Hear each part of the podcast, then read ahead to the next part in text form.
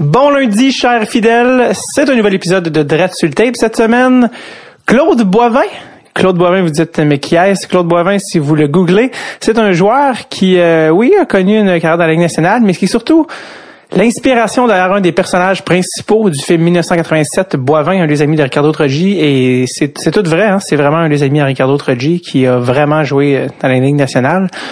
Et donc, euh, je vous laisse découvrir l'épisode. Cela dit, j'aimerais remercier euh, Sébastien Blanchette qui m'a mis en contact avec euh, Claude Boivin. Sébastien qui est un ami de Sam Breton. Sam Breton, l'humoriste, l'humoriste Sam Breton, auquel j'ai fait une faute la, semaine dernière dans le podcast. J'ai dit des informations erronées. J'ai parlé du spectacle de Sam à Montréal et j'ai dit le medley, c'est faux. Ce n'est pas au medley son spectacle le 11 mars. C'est au Lion d'Or, OK? Le spectacle de Sam Breton le 11 mars est au Lion d'Or. Tous les billets, sambreton.com. Donc, euh, voilà. J'espère que je me suis. Hein, donc, merci encore aussi, je, je dis pas assez souvent, mais merci au domaine, vous le voyez dans les descriptifs d'épisodes, merci au domaine Saint-Jacques, notre commanditaire, euh, le vignoble du domaine Saint-Jacques. Chaque invité repart du podcast avec une bouteille de rouge, sélection rouge. Euh, disponible en SAQ. Donc, euh, voici l'épisode avec Monsieur Claude Boivin.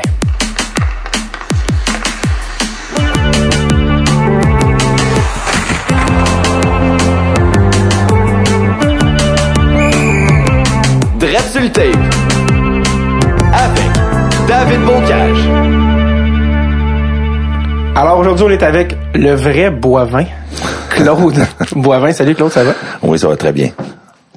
Merci de, de, descendre parce que toi, tu es à Lévis, tu es à Québec ou... Je suis à euh, Québec, oui. Je demeure sur la rive nord de Québec, mais je travaille sur la rive sud au Collège de Lévis. Et comme coach de hockey maintenant? Oui, je suis coach et responsable de la discipline également, là, avec nos 100 jeunes joueurs au programme euh, de Lévis. Qui qu'on pourrait engager pour faire de la discipline? Ah oui, un gars qui s'est battu dans l'église. OK, on va c'est, euh, c'est, les gars, les gars savent à qui ils faire. Euh, souvent, quand je les rencontre, je leur parle une fois et le problème est réglé assez rapidement. normalement. Physiquement aussi, je voyais des, tu sais, moi, je voyais tes, statistiques ou mettons tes mensurations sur les sites de hockey. J'étais comme ah ouais, c'est bien, mais quand je t'ai vu en vrai, finalement, euh, c'est t'as l'air d'un gars qui a joué dans le national physiquement, là, tu sais, la, la shape d'athlète.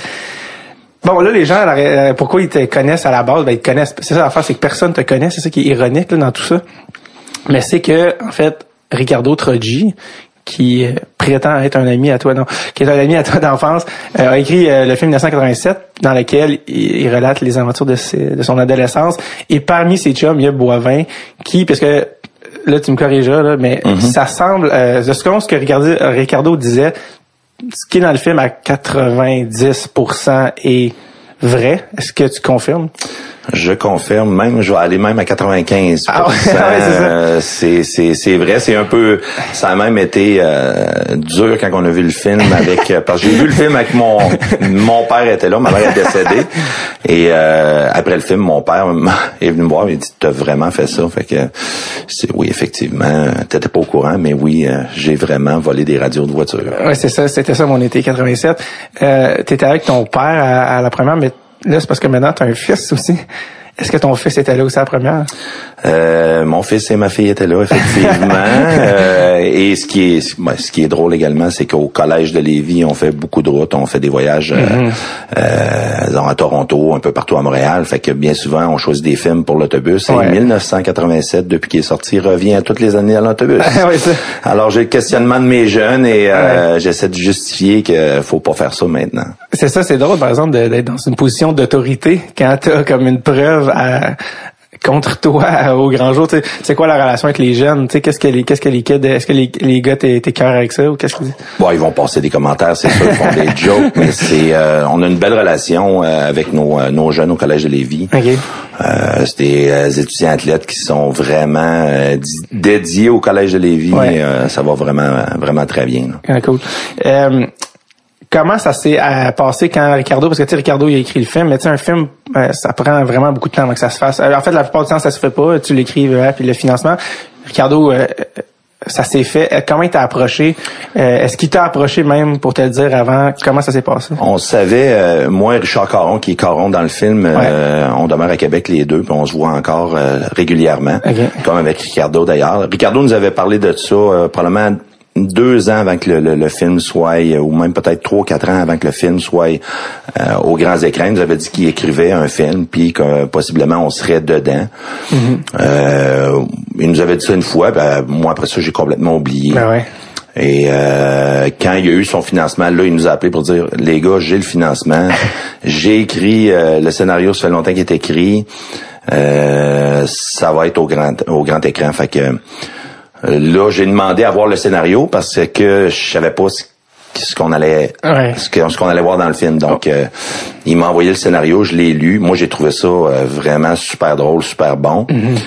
Mais encore là, je me demandais, est-ce que les gens vont vouloir aller voir ça au cinéma? Ouais. Euh, C'était pas évident. Mais euh, fait que finalement, il a tourné le film. Il est venu tourner euh, plusieurs scènes à Québec. Euh, J'étais allé voir quelques scènes qui tournaient. Et euh, après ça, quand il a fini le montage, là, il est, euh, il est descendu à Québec. Il nous a appelé moi, Richard euh, Caron et euh, euh, Sim- ben, Dallaire qui est dans le qui est dans le film. Ouais, c'est ça, parce que l'affaire, c'est qu'il y a Moi, il y en a un qui voulait pas être euh, là j'allais le- j'allais le nommer, Ouais, j'ai c'est- quasiment passé proche de le nommer. Mais euh, donc En fait, on- c'est que- en fait, c'est que lui, il y a un emploi en ce moment qui fait qu'il voulait pas euh, être associé à tout à fait. euh, du vol de la radio. Là. Et, et voilà. Exact. Donc là, il est venu à Québec et il nous a présenté, il est venu chez moi, puis on a fait un souper, puis euh, il nous a présenté le film avant tout le monde. OK. Et écoute, euh, on a eu du fun, on a ri, mais encore là, moi et Coron, on en parlait, on dit, je peux pas croire que les gens vont aller voir ça au cinéma. Et euh, quand ça a sorti, euh, on, on a vu ce que ça donnait. Là. Les gens, les gens en parlent encore. En tout cas, m'en parlent à moi. Puis tout le monde trouve que c'est un excellent film. Et j'ai trouvé que c'est un excellent film, Ben oui. évidemment. Et un bon, euh, ça, c'est comme si ça, ça rappelait des bons films d'été ou une bonne comédie populaire de qualité, ça se peut, ça se peut en faire. Puis. Ricardo en a fait la preuve. Euh, Qu'est-ce que ton fils a dit quand il a vu le film? Tu devais aller de ton père, ton père, ben, probablement ton père, euh, comment il a réagi? Euh, il peut- c'est difficile d'être fâché euh, 30 ans plus tard, là, mais Non, il a trouvé ça et ben, ben, il était vraiment pas au courant parce que en 87, c'est vraiment c'était ma dernière année midget 3, c'était mon année de de de, de draft junior majeur. Donc c'était une grosse année pour moi parce que je performais au hockey puis je voulais me rendre le plus loin possible. Et euh, quand Ricardo se fait arrêter à la fin du film pour Ouais. de vrai, moi je venais de partir, ça faisait deux jours que j'étais parti pour Drummondville. Donc euh, euh, si j'avais été avec lui, probablement que mon histoire serait pas la même présentement, parce que j'imagine qu'un club junior majeur voit que un de ses poulains se fait arrêter pour vol de radio de voiture. Pas sûr qu'ils auraient bien aimé savoir ça dans leur euh, dans leur club. Donc euh, euh, j'ai été chanceux. Ricardo, lui, s'est fait vraiment arrêter euh, deux vrai? jours après. Puis là, j'ai su ça.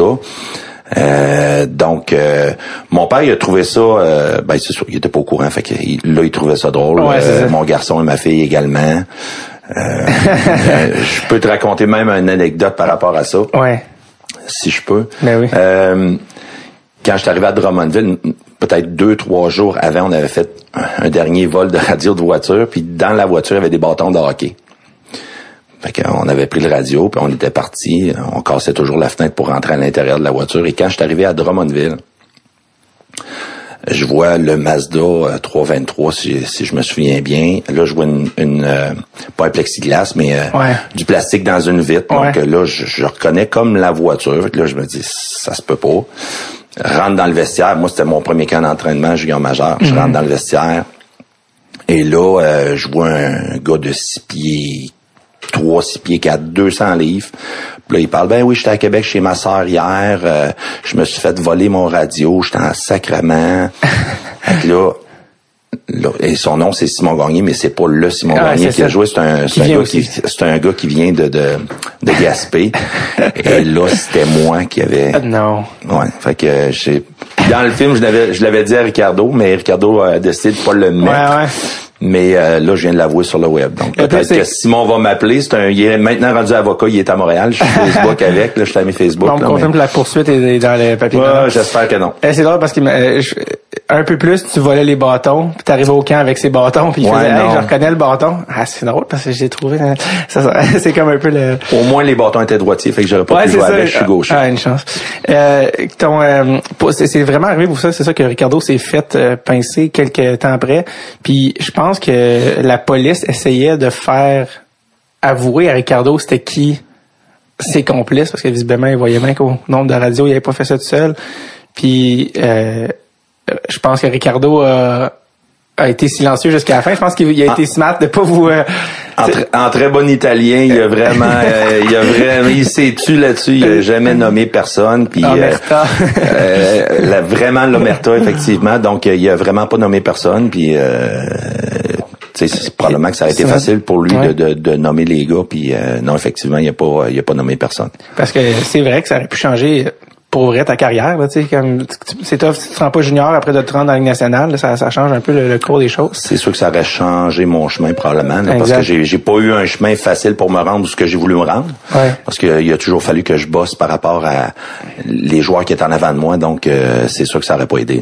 Est-ce que Ricardo t'a consulté par rapport à au choix, mais pas au choix parce que tu sais, ça, ça reste. J'imagine Ricardo, euh, il, fait son film, mais le gars qui allait te- t'interpréter le choix du comédien pour te, te jouer, euh, est-ce que tu l'as vu avant que le film sorte ou il, il- tu t'as vu c'était qui dans le fond ou non? Pas du tout. Pas J'ai même demandé à Ricardo quand il faisait le casting par rapport à mon personnage si je pouvais le rencontrer parce qu'à un moment donné il m'a dit j'ai choisi quelqu'un. Euh, fait que là j'ai dit je peux-tu le rencontrer? Tu sais je, veux parler avec. Il veut-tu parler avec moi? Euh, je pourrais donner des tips par rapport à comment j'étais et tout. Et Ricardo m'a dit non. Si tu le rencontres tu vas l'intimider. Et probablement que ça va changer la façon de jouer son rôle. Et quand le film, ben, quand on est visionné la première fois chez nous, quand j'ai vu le, lui qui jouait mon rôle, euh, écoute, un, physiquement, il me ressemblait pas. Euh, euh, je, je me demandais où ça allait aller. Et plus Ouais. le film avançait, là, je me souviendrai toujours, Coron me regardait, il me disait, sacrifice, Claude, il te ressemble, il a la même mimique. Ah ouais. hein? Puis Ricardo, il a cette euh, facilité-là de, de, de bien euh, diriger ses comédiens Ouais. et de bien les, euh, les manager avant le film. Donc, euh, et tout le monde me dit ce que même physiquement, il me ressemblait par rapport aux mimiques, puis euh, comment qu'il était, comment qu'il parlait. Donc, euh, je pense que Ricardo est, ben, il est reconnu de toute façon à Montréal pour être un excellent réalisateur. Là. Il, il, Et, a cherché- il a réussi à aller chercher l'essence de toi sans avoir la, la Tout à fait. physiquement. Caron, la même affaire, puis euh, Dallaire, même affaire également. Là, donc, euh, euh, il, il est très, très fort là-dessus. là. Dans le film, il demande souvent au personnage euh, de Boivin Ah, qu'est-ce que tu vas faire dans la vie, puis il dit ben aujourd'hui dans la Ligue nationale. Puis il y en a un qui dit ouais ben là si ça marche pas, non ça va marcher. Est-ce que c'est vrai que tu avais cette confiance là pas, pas à- aveugle, mais tu sais une espèce de confiance quand on sait à quel point c'est difficile là, se rendre Ligue nationale. Est-ce que tu étais vraiment comme ça? Moi, je pense que ce qui est important, c'est quand tu as un but, c'est de- de- d'essayer de, tout donner Ouais. pour t'y rendre. Puis effectivement, c'est je me, je me l'ai fait dire plus souvent qu'à mon tour, là, que ce soit au secondaire avec mes professeurs, parce que j'étais euh, j'étais quand même un personnage, même à l'école. Mm-hmm. Euh, je donnais pas ma place, donc euh, c'est sûr que je faisais je faisais souvent le bouffon. Puis là, euh, bon, les professeurs savaient que je jouais midget 3, puis là, tu te rendras jamais loin, tu joueras pas junior majeur. Après ça, euh, quand j'ai euh, quand j'étais junior majeur, je me souviendrai toujours Joe Hardy qui coachait à, à Shawinigan. je passais souvent devant le banc, puis tu sais, j'étais un joueur qui, euh, qui imposait son rôle sur la glace, donc il me disait, tu joueras jamais la langue nationale, tu vas conduire des autobus, puis et je crois, pardon, je croise souvent Joe parce qu'il il reste à Capot. Donc, euh, et certains professeurs qu'on a eu, euh, justement, des professeurs, c'était mon prof de maths qui m'avait euh, qui m'avait dit ça. On a eu des retrouvaires il y a plusies années, puis je lui avais dit, tu sais, j'avais remis euh, dans le visage. On l'a, souviens-tu, tu me disais que jamais je me rendrais loin, puis fait que toi, je te dis que c'est important d'avoir un but dans la Ouais. vie, puis euh, c'est ce que j'essaye de, de, de dire à nos jeunes au collège également que tu faut pas se fermer. Euh, t'as un rêve, ben tu peux t'y rendre, mais il y a des efforts à mettre là-dedans. là. Absolument. Le, le film finit au moment où tu te fais repêcher par Drummondville. Tu te fais repêcher euh, euh, en troisième Troisième mais ouais. qu'à l'équipe, à l'époque, il n'y a pas tant de joueurs. Fait que c'est quand même tes, tes 25e au total. Ça, dans la Ligue nationale, c'est c'est encore la première ronde, le 25e, ça reste que c'est c'est le, le début. Et, euh, et bon, justement, c'est là qu'on reprend dans le fond. Fait que tu te fais repêcher par Drummond et là, le film finit. Et euh, t'es vraiment allé à Drummondville cette année-là, dans le fond? Puis, euh, dans le fond, euh, c'était 85. Est-ce que c'est ta première année ju- junior majeur qui était ta, ton année de repêchage? Oui, Donc, tout à fait. donc déjà à... Euh, ben, dans le fond, ça veut dire que... repêché au mois de juin, Ah, c'est ça? et puis déjà au mois de septembre, là, je me dirigeais au camp d'entraînement. Puis, la- le, le- le juin d'après, c'était le repêchage. Exactement. Donc, dans le fond, tu as joué une année de plus 3A, dans le fond, c'est ça? Non, j'ai Ah, quand j'ai été repêché, non, c'est ça. Je- quand je suis arrivé, nous, ils changeaient les âges. C'était les, Ah, les ok, c'est époques qui ont changé les âges. Ok. J'étais arrivé, j'ai joué une année midget 3, repêché, junior majeur. OK. Et après ça, je- l'année d'après, c'est tout de suite l'année de draft de la, de la Ligue nationale également. OK, ça va vraiment. En ça va- 88. Ça va plus vite qu'aujourd'hui parce qu'aujourd'hui, ta première saison junior majeur, c'est c'est ta saison de 16 ans, Effectivement. 16-17, puis après ça 17-18, tu te mais là, t'as comme pas le droit à l'erreur. Tu rentres en ligne nationale, tu, tu veux te faire repêcher maintenant. Fait que euh, t'as t'as eu, t'as eu euh, quand même une bonne saison, là, 49 points en 63 games, euh, première saison junior majeur. Toi, euh, comment tu le voyais là, à ce moment-là? Comment tu te voyais accéder à la Ligue nationale? Tu sais, tu sais que sais, ton rôle, ton, le type de joueur que tu étais, comment tu voyais? C'était quoi tes modèles? Ben, comme tu viens de le dire, là, tout a déboulé rapidement. Donc, quand je suis arrivé junior majeur, là, ben, on a eu accès à des, euh, des, euh, des agents. là. Il y a plusieurs agents qui m'avaient rencontré, puis je me disais pourquoi un agent dans le fond? Et finalement, j'ai choisi mon agent et euh, commencer la saison, premier camp d'entraînement, c'était dur dans le temps parce que les camps d'entraînement, c'est pas les camps qu'on a présentement. C'était des camps vraiment où ce que tu devais bosser dur et faire ta place. Et ce que j'ai fait à Drummondville, parce que je, moi, je- j'allais là en pensant que euh, c'est sûr que je ferais le club, mais euh, tout le monde pensait que je le ferais pas. Et euh, je me souviendrai toujours à la fin du euh, à la fin du camp, c'était Jean Bégin qui nous coachait à Drummondville dans ce temps-là. Euh, il avait mis tout le monde au, au centre de la glace autour euh, du cercle de mise au jeu. Puis là, ben, on avait un gant de boxe dans une main et l'autre main, on n'avait rien. Puis là, il choisissait les joueurs. Puis ils les envoyaient au centre de la glace. Puis il fallait qu'on se pogne les sifflets, on se pognait. Et euh, au coup de sifflet, après ça, t'arrêtais au deuxième coup de sifflet. Fait que il choisit deux, trois joueurs au début, puis à la fin, il, il me nomme Boivin, puis euh, je me souviens plus de son prénom, mais je me souviens de son nom de famille, c'était Parisé. Il mesurait 6 pieds 6. C'était un amour à glace, là. Il était juste là pour se battre. Moi, j'étais j'étais pas encore à mon pic de, de, de, de ma grandeur parce que j'ai j'ai quand même grandi mon année de 18 ans également. Donc, euh, j'étais peut-être à 6 pieds puis je pesais euh, 180 livres. Fait que là, ici, fait que là, moi, je- j'ai peut-être mangé une dizaine de coups de poing. Là. Ça avait aucun sens. J'étais prêt de rien faire. hein. Il était beaucoup plus fort que moi et beaucoup plus grand. Puis je pense qu'il avait 19 ans ou 20 ans. Là, il a sifflé une deuxième coup, puis quand il a sifflé le deuxième coup, fallait que t'arrêtes. Mais moi, j'avais pas porté un coup. Puis quand il a sifflé le deuxième coup, moi, j'étais bleu. Fait que là, j'ai swingé Parisé à 4-5 reprises. Puis là, l'autre, il est venu fou. Là, il me courait partout sur la glace. Les gars ont été- ils ont sauté à 3-4 dessus pour l'arrêter. Donc, euh, mais moi, j'étais j'étais pas, j'acceptais pas ça. J'étais j'étais un gars qui... euh, Ah, là, je pouvais absolument rien faire parce qu'il était vraiment plus fort que moi. Mais quand il y a eu le deuxième coup de filet, je m'en, je m'en suis payé, je me suis payé la traite autrement dit. OK, fait que dans le fond, là, attends, là, c'est quand même assez ancestral. là. Les- la manière qui qui sélectionnait les joueurs, ils il, mettaient dans, dans une arène sur la glace avec, avec probablement avec un gant de boxe. Déjà, un gant de boxe, ça fesse plus qu'un qu'une main. euh, Euh, ben ça sonne. On avait nos casques, mais effectivement c'était la façon. Lui il voulait voir les gars de caractère, puis en- probablement pour les dernières coupures, il voulait voir les gars qui choisiraient. Parce que quand j'ai commencé la saison, je te mentirais pas de te dire que j'ai commencé sur le quatrième trio. Euh, fait que lui, il voulait choisir ses gars en fonction d'eux. Fait que là, il, nous a mis dans le cercle. Là, il a vu que j'avais du caractère par rapport à comment ça avait fini justement. Et la saison a commencé, puis euh, encore là, tout a déboulé rapidement parce que moi, je voulais pas jouer sur un quatrième trio. J'étais pas habitué. J'avais toujours joué sur un, une première ou sur une deuxième. Donc encore là, j'ai fait mon chemin. Euh, je faisais ce que j'avais à faire sur la glace, je frappais, je me, euh, je comptais des buts, euh, j'étais un gros allié. euh, donc plus la saison avançait, ça a été rapide. J'ai, rapidement été sur la troisième, deuxième, et j'ai fini la saison sur le premier trio. Donc, comme je te dis, comme je disais tantôt, j'avais un but, je voulais me rendre où ce que je voulais me rendre. Puis euh, jouais en fonction d'eux. Finalement, il t'a-tu sélectionné justement à cause de que tu t'es que t'as pas eu peur de t'attaquer au gars de Ben, j'ai jamais su si Ouais, c'était vraiment ça, mais moi, je pense que oui. Là. Parce que puis le gars, lui, il était-tu dans l'équipe, ce gars-là? Non, il a commencé la saison, puis je te dirais probablement euh, trois à quatre semaines après, là, il était, euh, il l'avait rétrogradé, il l'avait, il l'avait coupé. OK. La saison, euh, tu fais la saison, comme tu dis, tu montes les, les échelons euh, peu à peu. À finir à 49 points en 63 parties, c'est c'est bon. Le repêchage de la Ligue nationale approche. Fait que là, euh, t'as-tu un agent à ce moment-là Oui, déjà? oui. Euh, là, tu c'est quoi le, le, le prospect dans le sens que t'envisages d'être repêché à ce moment-là? Après les fêtes, on avait beaucoup de dépisteurs qui venaient voir les matchs à Drummondville, puis ça suivait sur la route. Moi, je savais pas que euh, les dépisteurs venaient me voir personnellement parce que ton agent, sa job, c'est de te dire, regarde, sois prêt, joue à tous les matchs. Ouais. Mais lui, il savait là, que Boston venait régulièrement, euh, les Flyers étaient régulièrement là. Et cette année-là, on est allé à la Coupe Memorial parce qu'on avait fini en finale. Puis euh, c'était à Chicoutimi, donc les deux clubs de, la- de Québec y allaient, qui étaient en finale. Donc, euh, et j'ai eu des grosses séries. Euh, je me souviendrai toujours euh, contre Hall, on avait perdu, mais j'avais, je pense, je, je finis le match, le quatrième ou le cinquième match quand on, on se fait éliminer. Euh, j'ai fini le match à deux buts, une passe, puis je pense que j'ai deux combats dans dans ce match-là, puis je me souviendrai toujours que Bob Clark était là. Et on, on le sait que les Flyers ont toujours aimé le style de jeu robuste. Ouais. Et je pense que c'est là que j'ai ouvert les yeux des Flyers. Et après ça, j'étais allé à la Coupe Memorial. J'ai eu une bonne Coupe Memorial. Euh, j'étais allé deux fois à la Coupe Memorial. Ça, c'était la première fois. Et j'ai eu des bons matchs également. Est-ce que tu savais à ce moment-là que Bobby Clark était dans les estrades?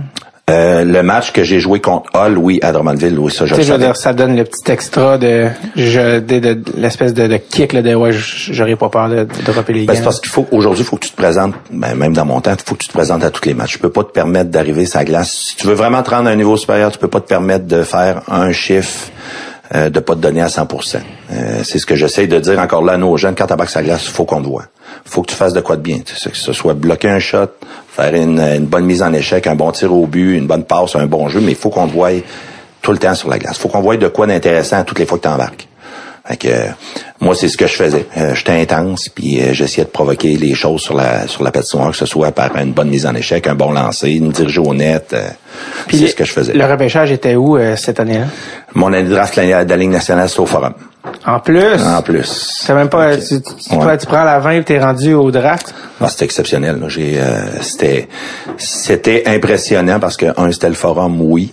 Euh, et puis dans notre, ben, dans le temps, moi mon anglais était vraiment zéro, zéro, zéro, zéro. Fait que euh, là la saison se termine. Bon, c'est le draft au, au mois de juin. On se dirige là-bas. euh, Avec tes parents, j'imagine. avec mes parents, toute ma famille. euh, je me souviendrai toujours, on était en chambre, j'étais avec Martin Gélina parce que c'était l'année de draft à Martin, puis on était les deux une- ensemble parce qu'on avait le même agent. Et là, ben, on rencontre, on rencontre les clubs. Boston m'avait rencontré, les Flyers m'ont jamais rencontré, Même pas. même pas. Les Euh, Flyers, euh, donc moi j'étais sûr que je m'en allais à Boston. En plus, ça fitait le style de jeu des Big Bad Bruins. Exactement. Autant, autant. J'avais rencontré Chicago également. Euh, Ça avait bien été. Ça avait très très bien été, sauf que mon agent était là. Pour t'aider en avec l'anglais. Ah, l'anglais, j'étais vraiment 0-0-0. là. Puis moi, je pensais, sais, mon agent va dire, bon, ben, t'es classé telle ronde, fait que tu vas sortir, d'après moi, fin, fin, fin de deuxième, peut-être troisième. Fait que, euh, tu sais, j'étais dans les estrades, là, j'attendais, j'attendais, j'attendais. Puis quand le draft a commencé, je suis sorti 14e overall à Philadelphie. Fait que là, c'était vraiment... Quelle un, surprise. C'était un, choc. Mais j'étais très heureux, mais c'était un choc. Puis là, ben, on s'en va à la table, serre les mains et pas capable de parler. Là, Là, c'est des entrevues à, à Philadelphie par téléphone avec. Eh, J'étais pas capable de répondre aux questions. C'en était, euh, c'en était, c'en était drôle dans le fond, là, parce que je, je revois, je revois des, des, des vidéos de ce temps-là. Puis euh, c'est de là à de là aussi. Ce que je veux dire, c'est que c'est l'importance de l'anglais. Là. Ah oui. C'est euh, parce que c'est ça l'affaire, c'est que tu te fais repêcher dans le junior 25e, tu te fais repêcher en Ligue nationale 14e, ça marche pas. Tu sais, je veux dire, Ben, c'est comme je te pas dis, ça marche pas, mais c'est tellement rare, tu sais, de, Ouais. de, de dire que ça va être, tu vas être encore plus haut, Ligue nationale. C'est comme si les Flyers sont pas interviewés parce qu'ils savaient déjà voulaient. Est-ce que Boston repêchait avant Philadelphie? Boston repêchait un peu après.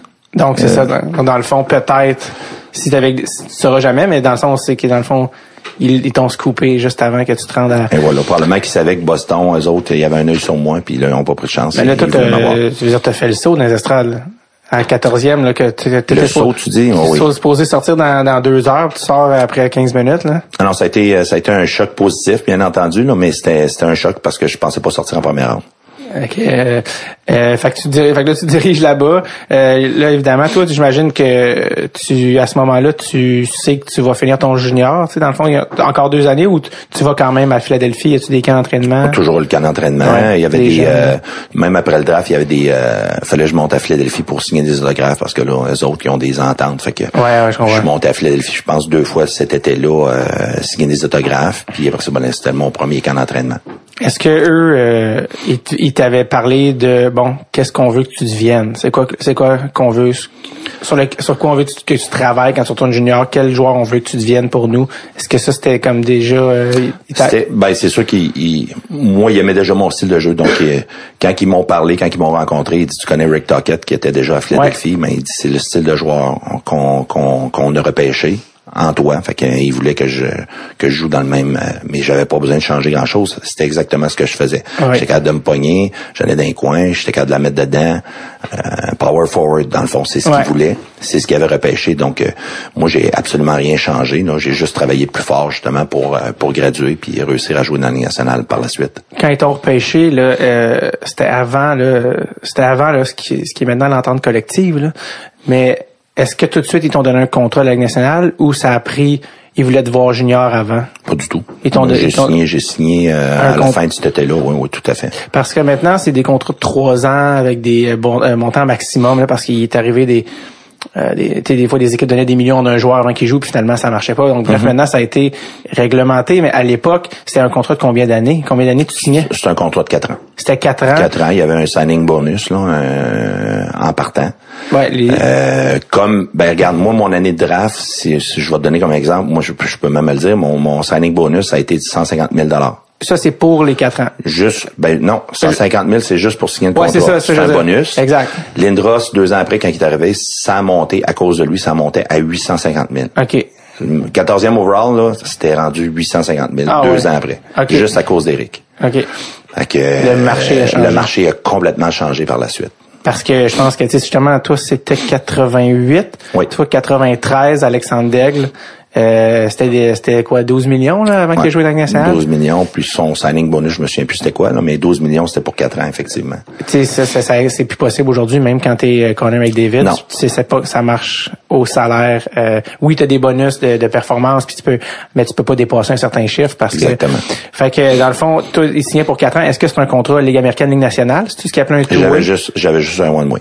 Fait que même à re, euh, tu t'as jamais joué en national, tout de suite, c'est un contrat one way. Oui.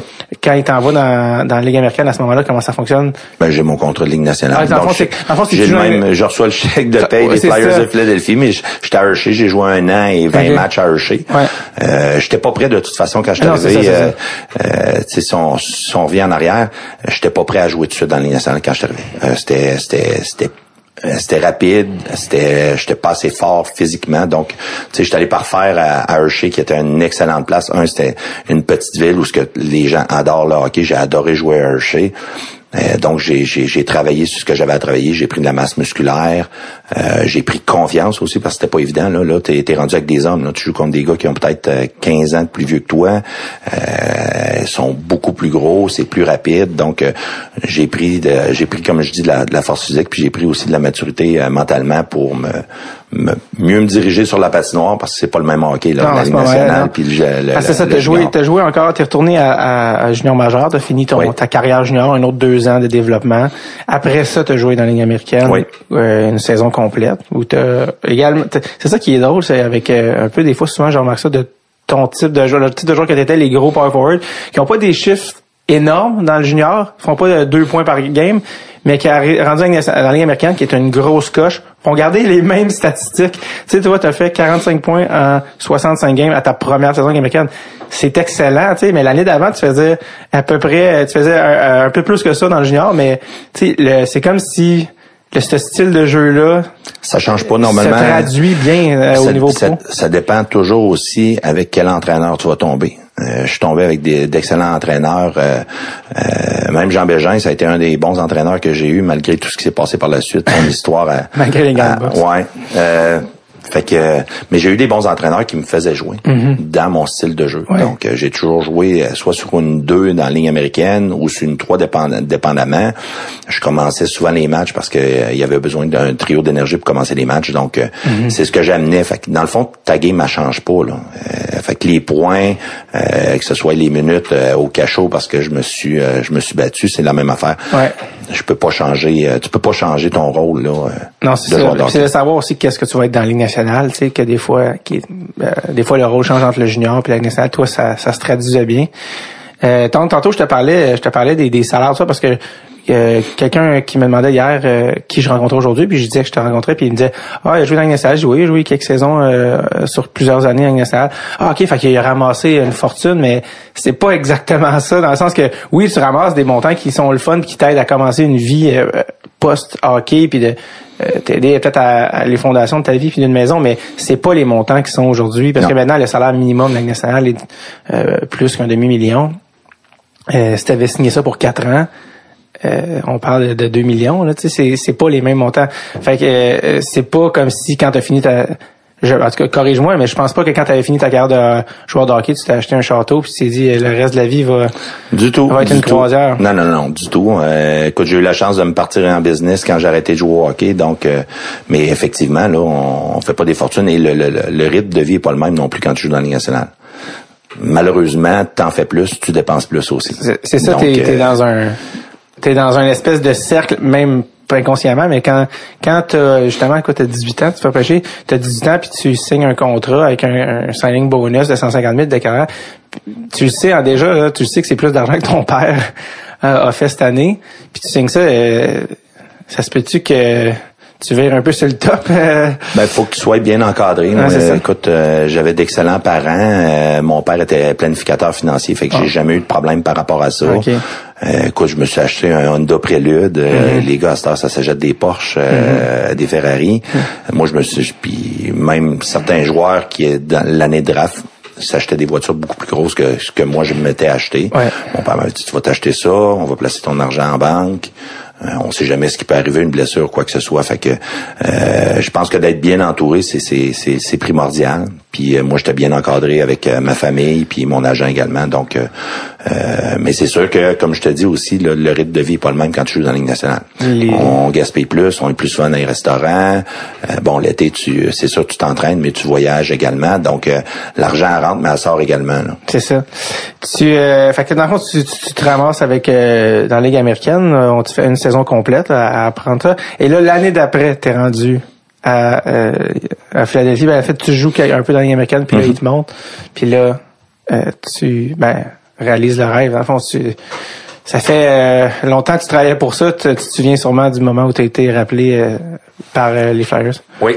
Euh, puis mon premier match que j'ai joué, euh, c'était contre les Islanders. J'ai compté deux buts dans ce match-là. Donc c'est mon premier match dans la nationale. Donc l'adrénaline dans le euh, euh, C'est sûr que quand tu montes là, l'adrénaline c'est pas Quand même, l'ambiance c'est pas le même. T'as pas le, t'as pas la même foule. Là, c'est un building plein à craquer. Et puis moi, ça me mettait déjà dans le match. comme je te disais tantôt, j'étais un, un joueur d'énergie, donc euh, c'est sûr que là, tu es prêt, puis tu veux faire euh, tu veux faire ta place. Donc euh, rapidement encore là, j'ai fait ma place. quand je suis arrivé à Philadelphie, les fans m'ont tout de suite adopté parce que le style de jeu que je préconisais, c'est ce que les fans aimaient à Philadelphie. Donc, je me souviendrai toujours mon premier ma première bonne mise en échec, la foule, euh, ça criait, là, j'étais là, hein, ça va être ça, c'est génial. Fait que euh, plus les matchs avançaient, plus les, euh, je voyais que les partisans m'aimaient justement par rapport à mon style de jeu. Donc encore là, ça a été facile pour moi parce que ça a toujours été la façon dans laquelle je jouais. Donc, donc ça se passait, ça se passait bien à Philadelphie. tu t'es resté là jusqu'à la fin de la saison à ce mm-hmm. moment-là. L'année d'après, ben là, ce je pense, ce qui est le fun, c'est que tu as commencé dans, la Ligue nationale au lieu de dans la Ligue américaine. Euh, sauf que ça dit que tu as joué seulement 30 parties. Ouais, mais là, ça a été l'année du lockout ou du... Ah, oui. Euh, moi, j'ai vécu... Ah non, attends, non, ça, c'est ça, c'est 92, 93. C'est le strike? En tout cas, l'année d'après, on a eu... Euh, c'était 94, 95. C'est ça, le strike? OK, ouais. C'est un petit peu 92, 92, c'est l'année que je me suis blessé. Ah, c'est ça. À Calgary. Donc là, c'était... Tu t'es blessé où? À mon genou. Ben là, je pense que ça, ça a été, parce que toi, je pense que les genoux, c'est ça un peu qui a dicté le reste, le reste de l'histoire. Fait que ça, ça a été le premier. Euh... Ouais, ah, le, c'est ça, c'est le, juste un peu avant. Euh, je pense qu'on a joué le 23, euh, le 23 décembre. Euh, c'est sûr, je m'en allais frapper mon joueur en avant du but, puis mon défenseur l'a fait trébucher, il est tombé son épaule dans mon genou. Donc, le genou est parti complètement par en arrière. Ben voyons.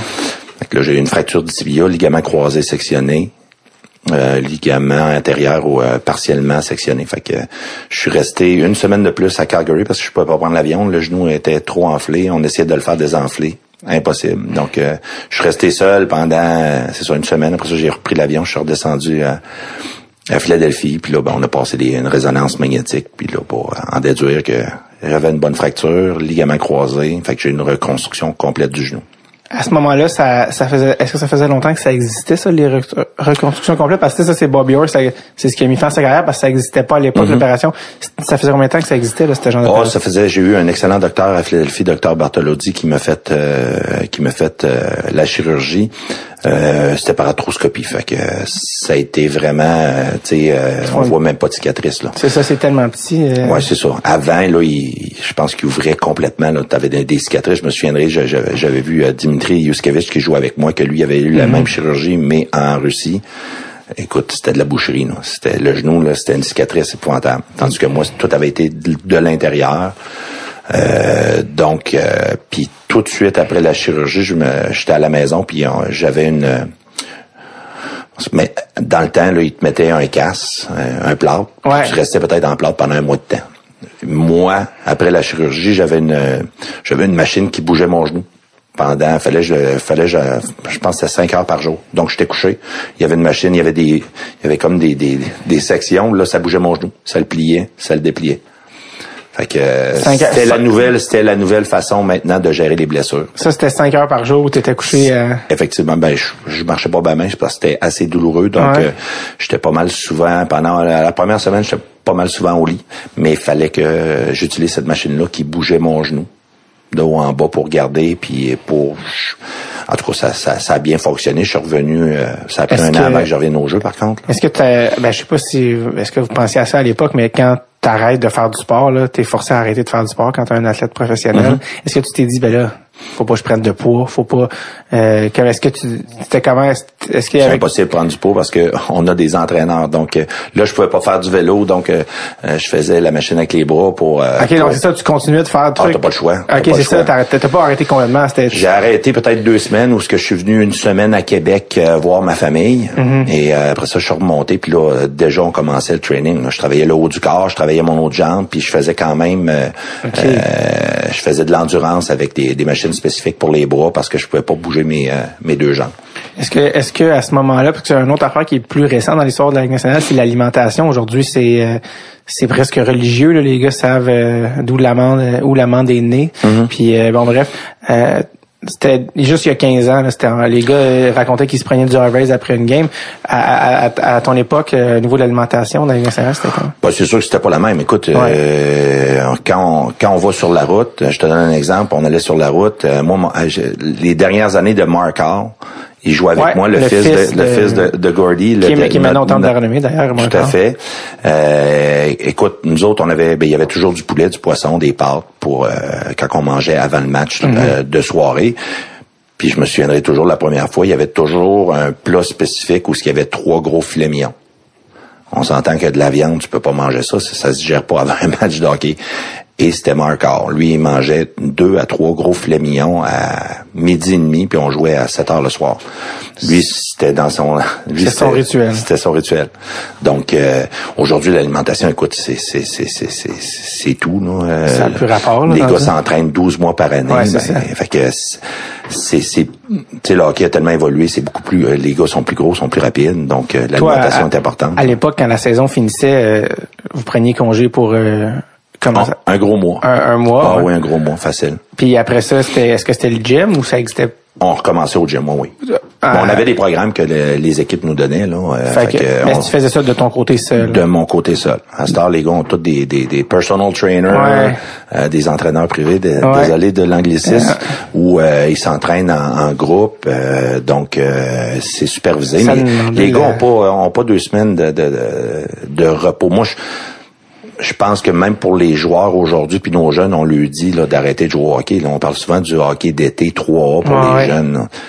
Euh, c'est c'est- à un moment donné, faut que tu faut, faut que tu penses à d'autres choses, faut que tu Ouais. ailles faire d'autres sports. euh, même la- quand t'es professionnel, là. euh, Ouais, ouais. Pour la tête, mais pour le corps aussi, hein. Et les études sortent comme quoi. Tout à fait. Tu fais tout le temps trop le même sport, ben tu surutilises certaines parties du corps, puis ça favorise les blessures en fait. Effectivement. Parce que euh, tu sais, je sais que Wayne Gretzky disait qu'à chaque fois qu'il jouait au hockey, il y avait tellement hâte que la saison finisse juste pour aller jouer au baseball.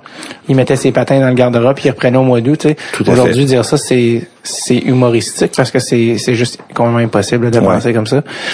Euh, fait que euh, t'étais euh, bref ça pour dire ton genou là, tu t'as fait le, le- la, la physio Mm-hmm. tout ce qui, qui en a suivi. Euh, t'as, manqué le reste de la saison, en Oui. de ça. Donc, t'étais prêt pour le, la, la saison d'après? Oui. T'étais prêt pour le début de la saison? Euh, ça, ça dit, encore une fois, c'est toi qui remplis les trous qui manquent de l'histoire, mais 26 games dans l'année.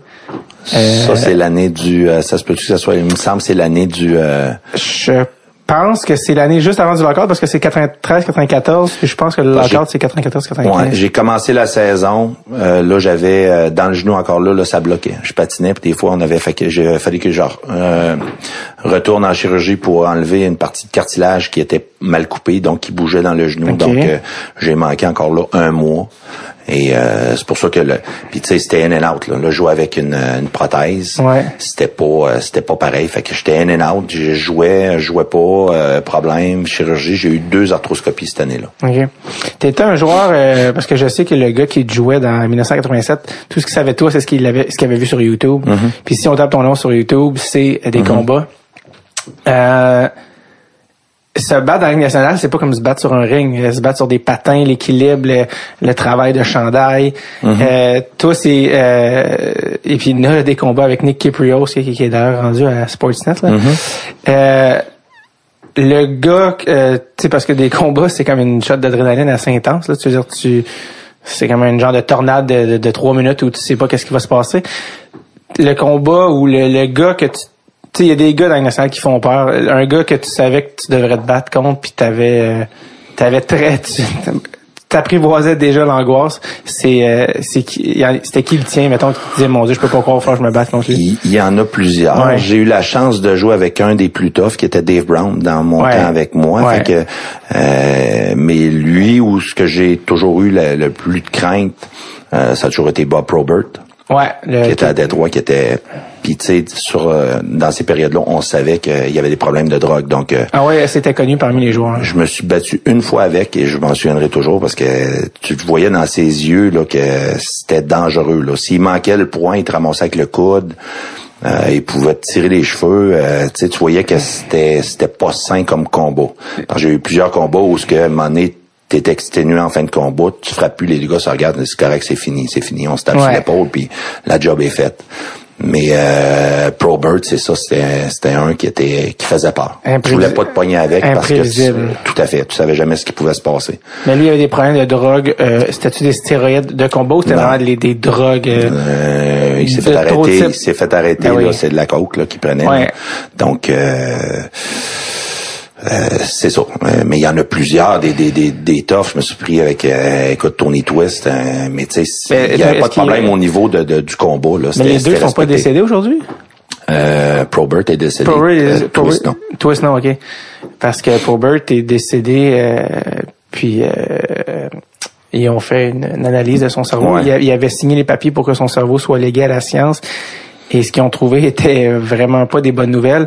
Quand tu vois ça qui sort dans, dans les médias, que euh, c'est le- le- l'espèce d'enveloppe là, qui recouvre le cerveau, qui est complètement usé, qui, qui fait un- qui crée une espèce de, de vieillissement avancé. Euh, je pense que Bob Probert s'en allait vers euh, une forme de démence là, qui était pas très vieux. Quand tu vois ça, sachant que toi tu t'es battu dans la Ligue nationale, puis tu as gagné ta vie, puis que tu en as mangé une coupe des claques euh, dans le front, comment tu réagis tu sais, quand tu vois quand, quand tu vois ça qui sort? là? Ben, je te dirais que des commotions cérébrales, parce qu'on on parle de ça présentement, puis on en parle beaucoup, puis euh, je connais très bien le protocole aujourd'hui parce qu'on on le vit au, au Collège de Lévis avec nos jeunes. Dans mon temps, j'en ai fait, mais comme je disais, on en parle régulièrement, des gros mal de tête puis des, euh, des nausées, moi, j'en ai vraiment pas eu. OK. Euh, puis j'en ai fait, là, j'en ai fait euh, cinq bonnes commotions cérébrales quand je jouais dans le national. Donc, des nausées, moi, personnellement, je n'ai jamais eu. J'ai eu des mal de tête, ça durait deux, trois jours. Puis j'ai- moi, je suis un antipilule, je prenais pas de- du Tylenol jamais. Fait que, par rapport à ça, j'ai, moi, j'ai été chanceux, puis je crois que il n'y a pas un cerveau qui est pareil. Il n'y a pas un cerveau qui réagit euh, pareil par rapport au, à- à- au choc que tu peux subir. Donc, euh, moi, je touche encore à du bois parce que je, je me considère chanceux par rapport aux, aux commotions que j'ai eues, puis j'ai jamais été arrêté euh, deux mois, euh, deux semaines. J'ai Mhm. jamais, jamais, jamais. Est-ce que c'était des commotions dues au combat ou c'était des commotions de... Euh, un peu de tout. Pas euh, nécessairement, un peu de tout. Ça peut être une bonne mise en échec. Tu tombes sur la glace par en arrière, Ouais. tu te cognes la tête. euh, Donc c'est euh, c'est plutôt ça. Mais euh, c'est sûr que euh, tu vas te, tu vas te battre euh, sur YouTube. Tu peux voir mon premier combat contre euh, Joey Kosher. euh, c'est un coup de poing là. Donc il me pogne, je tombe à genoux à terre, mais je me relève tout de suite. Donc ça c'est une commotion parce que j'ai perdu j'ai perdu peut-être euh, deux secondes. Donc c'est une commotion, mais Ouais. tu sais, je me sentais bien après. Là, je finissais le match, j'avais pas de mal de tête, rien. là. C'est fou de penser à ça aujourd'hui. Euh, Conor Non, Mc- aujourd'hui, ben, t'as vu McDavid Ben, exactement. Quand McDavid terre, tombé sur la glace, euh, c'était même pas juste sa mâchoire frappée contre la glace, puis la- l'arbitre est allé le chercher, puis euh, je veux dire, c'est quand même, j'imagine, quand tu vois ça aujourd'hui, je veux dire, ça reste que je pense que c'est positif que les gars soient, se fassent observer de manière objective. Euh, Tout à fait, c'est positif. On peut pas, on, on- faut faire attention avec le cerveau. Sauf Ouais. que euh, là, c'est, moi, je trouve que c'est rendu vraiment, de- de- c'est quasiment à l'extrême. On, on en parle régulièrement. J'en parle même avec François Groslot. Son gars joue, euh, Mm-hmm. François, son gars joue euh, junior majeur à- avec les Saguenayens. Puis tu sais, il, il en a subi une cette année. Puis le protocole est long. Bon, tu rembarques sur le vélo après, tu as des mal de tête, ben tu, retombes au stade 1. Donc si- dans mon temps, moi, tu, tu faisais pas de vélo, mal à la tête, t'embarques la glace, euh, pas de problème. là. Tu sais, s'il y avait pas de protocole par rapport aux commotions cérébrales, euh, c'était très mal géré. Ouais. Aujourd'hui, c'est extrêmement bien géré. Sauf que des fois, j'ai l'impression un peu qu'on exagère par rapport à certaines choses qu'on voit. Comme Connor McDavid, c'est le meilleur exemple. Il tombe, il se cogne le menton, puis là, euh, faut que tu sortes, faut que tu ailles te faire évaluer. Que, On- euh, à un moment donné, je pense qu'ils ils vont sûrement s'ajuster Juste éventuellement. milieu, ouais. Pendant que tu avec les Flyers, c'est impossible que je te parle pas. Tu as joué avec beaucoup de joueurs euh, que c'est le fun de dire que tu as joué avec. À commencer par euh, un certain Eric Lindros, qui était repêché à, à Québec. En plus, à toi, un gars de Québec, qui est très détesté par euh, beaucoup de gens parce qu'il n'y avait pas une bonne réputation. Puis, euh, mais euh, euh, bon, il était repêché à Québec, il a été échangé à Philadelphie, mais ça reste que euh, on peut dire facilement que même, je pense, entre peut-être 97 puis 2000, c'était le meilleur joueur au monde ou un des meilleurs joueurs au monde. Il était vraiment, vraiment exceptionnel. Puis là, il vient d'être euh, admis au temple de la renommée après je sais pas combien d'essais. Euh, ça reste que c'était vraiment un joueur exceptionnel, phénoménal. Tout a eu la chance d'être dans le même vestiaire que lui, de jouer avec lui à chaque jour. C'était quoi Eric Lindros de, Lindros de proche? Ben, avant de jouer avec lui, j'ai joué contre lui euh, Hmm. à la Coupe Memorial euh, à Hamilton euh, dans les années euh, 80, euh, 89. Donc, Ouais. euh, euh, déjà, il était imposant. Il était plus jeune, il était 16 ans, moi je n'avais 18. Tu voyais que c'est un joueur qui allait qui allait se rendre dans la Ligue nationale puis performer dans la Ligue nationale. Donc quand il s'est fait repêcher à Québec, euh, puis il voulait pas il voulait pas aller jouer à Québec, moi j'ai un j'acceptais pas ça. Ouais. Donc euh, moi j'aurais aimé ça me faire repêcher par les Nordiques, Ouais, venir jouer ça. à Québec parce que mon père a eu ses billets de saison euh, pendant 20 ans avec euh, Mhm. dans le temps des Nordiques. Donc euh, là il arrive à Philadelphie, premier camp d'entraînement, moi c'est mon deuxième, fait que euh, c'est sûr que je l'aurais j'appréhendais euh, sa venue à Philadelphie puis euh, tout de suite en arrivant, écoute, c'est un gentleman. Eric, c'est un super bon gars. Euh, a su se faire apprécier de tout le monde. Puis il embarquait sa glace, il avait pas le choix de le suivre. là. Son éthique de travail, euh, comment qu'il jouait, c'était parfait pour les Flyers de Philadelphie euh, également parce que tu sais c'est un, un gars de 6 pieds 5, frappe gros, score des goals. Donc euh, Très talentueux Mais aussi. on a été même blessés en même temps. Sa deuxième année, on a été blessés en même temps, euh, mon genou, puis on était à Philadelphie, puis on allait prendre, on allait manger ensemble, puis jamais, jamais, jamais euh, j'ai vu de problème avec les Québécois parce qu'on on, on s'entend que les Ontariens et les Québécois, mais souvent là, il y a, il y a- il y a une certaine rivalité, puis on s'aime pas. Quand on va jouer en Ontario, même avec nous, le Collège de Lévis, on fait des tournois en Ontario. Quand les Québécois arrivent là-bas, de on la se fait- hargne, il y a de la beaucoup. Il y a encore les mêmes commentaires qui se disent. Ouais, les euh, mêmes insultes qu'il y a longtemps. Effectivement, Mais, euh, donc, Eric Lindros, là, pour la, pour pas rectifier le tir, mais souvent ça a été interprété qu'il était pas venu à Québec, puis les gens l'avaient Mhm. pris personnel, qu'il aimait pas les Québécois, mais il a spécifié puis rectifié tir que le problème qu'il y avait avec les Nordiques, c'était pas avec les Nordiques, c'était avec Marcel Mhm. Aubu. Il trouvait l'organisation pas très sérieuse. Euh, puis euh, en rétrospective, c'est difficile de pas lui donner raison. Je veux dire, l'organisation avait quatre choix au total, premier au total en 438, c'était géré un peu. Puis euh, même que la femme d'Eric Lindros est québécoise. Sa femme est francophone. Oui. Donc euh, avec sa femme avec laquelle il y a des enfants puis il est encore aujourd'hui. Fait que c'était vraiment, je pense pas que c'était une mauvaise personne ou euh, euh, vraiment un, un mauvais humain. C'est juste, je pense qu'il il savait, je pense qu'il était conscient de sa valeur sur le marché puis qui méritait d'aller dans une équipe qui, qui était aussi sérieuse peut-être que lui. Fait que, euh, looking back, là, je dis ça, il y a des gens de Québec qui doivent serrer les dents. Mais euh, mais euh, c'est ça, ça pour dire que je pense qu'il est pas aussi, c'est pas le- c'est pas le démon là, comme tu le dis. Je pense pas que c'est le démon que les gens euh, Pas du tout. L'imaginaient. Mais euh, c'est quand même euh, le fun de- de- d'avoir été privilégié d'assister euh, du banc des joueurs, de voir le, le gars jouer de, de proche.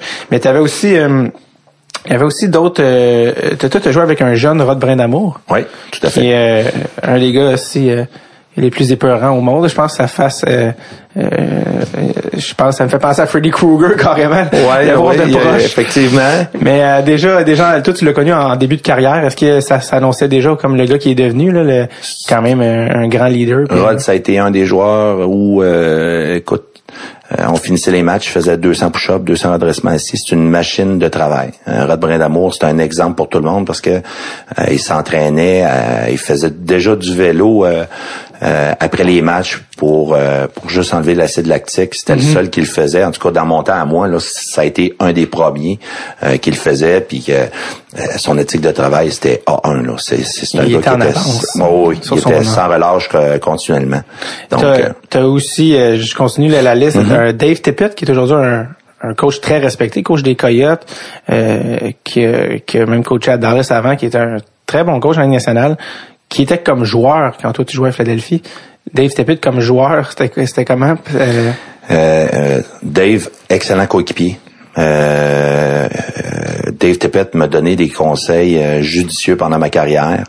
Euh, ça me surprend pas que ça soit un excellent coach parce que c'est un, c'est un, c'est un player's coach si tu veux. Non, c'est un gars qui va euh, euh, qui va faire comprendre aux joueurs donne-moi-en puis euh, je vais t'en donner. Euh, il est apprécié, mais il était comme coéquipier, c'est un, excellent coéquipier là. Il y avait déjà ça me fait penser à, Kevin Dunning aussi avec qui j'ai joué. Ça a été mon Un un, de mes coach. premiers roommates sur euh, sur la route et que j'ai adoré euh, côtoyer. euh, D'excellents coéquipiers, euh, tout le temps des bons conseils judicieux quand t'es jeune. euh, bien encadrer les jeunes, c'est ça. Donc, euh, euh, Mark Rickey également. exact, c'était mon prochain nom. Mark Rickey qui était aussi assez jeune à ce moment-là, là, Oui. qui était... il venait de gagner la coupe avec Pittsburgh. C'est ça, c'était avant les c'était avant qu'il joue pour les Canadiens. Oui, hein. tout à fait. Puis, euh, ouais, il y a, Christy, je pense qu'il jouait il y a encore, il y a 3-4 ans, il jouait encore dans la nationale. Mhm. euh, une coupe, quoi, 3-4 coupes années plus loin. Fait que, euh, le chapitre des Flyers euh, finit par finir, puis euh, tu, tu fais échanger à Ottawa. Est-ce que c'est à ta demande? Est-ce que c'est Mhm. Est-ce que tu l'as vu venir? Non, j'étais, euh, mon Dieu, je pense qu'on était à, c'était ça, Tempa B, je me souviendrai toujours, j'embarque dans l'autobus, euh, je me suis avec un collègue de travail, puis là, whoop, le trainer rentre et Claude, euh, directeur gérant veut te voir. Là, je regarde les boys. Moi, je dis, salut, on va se revoir d'une autre équipe.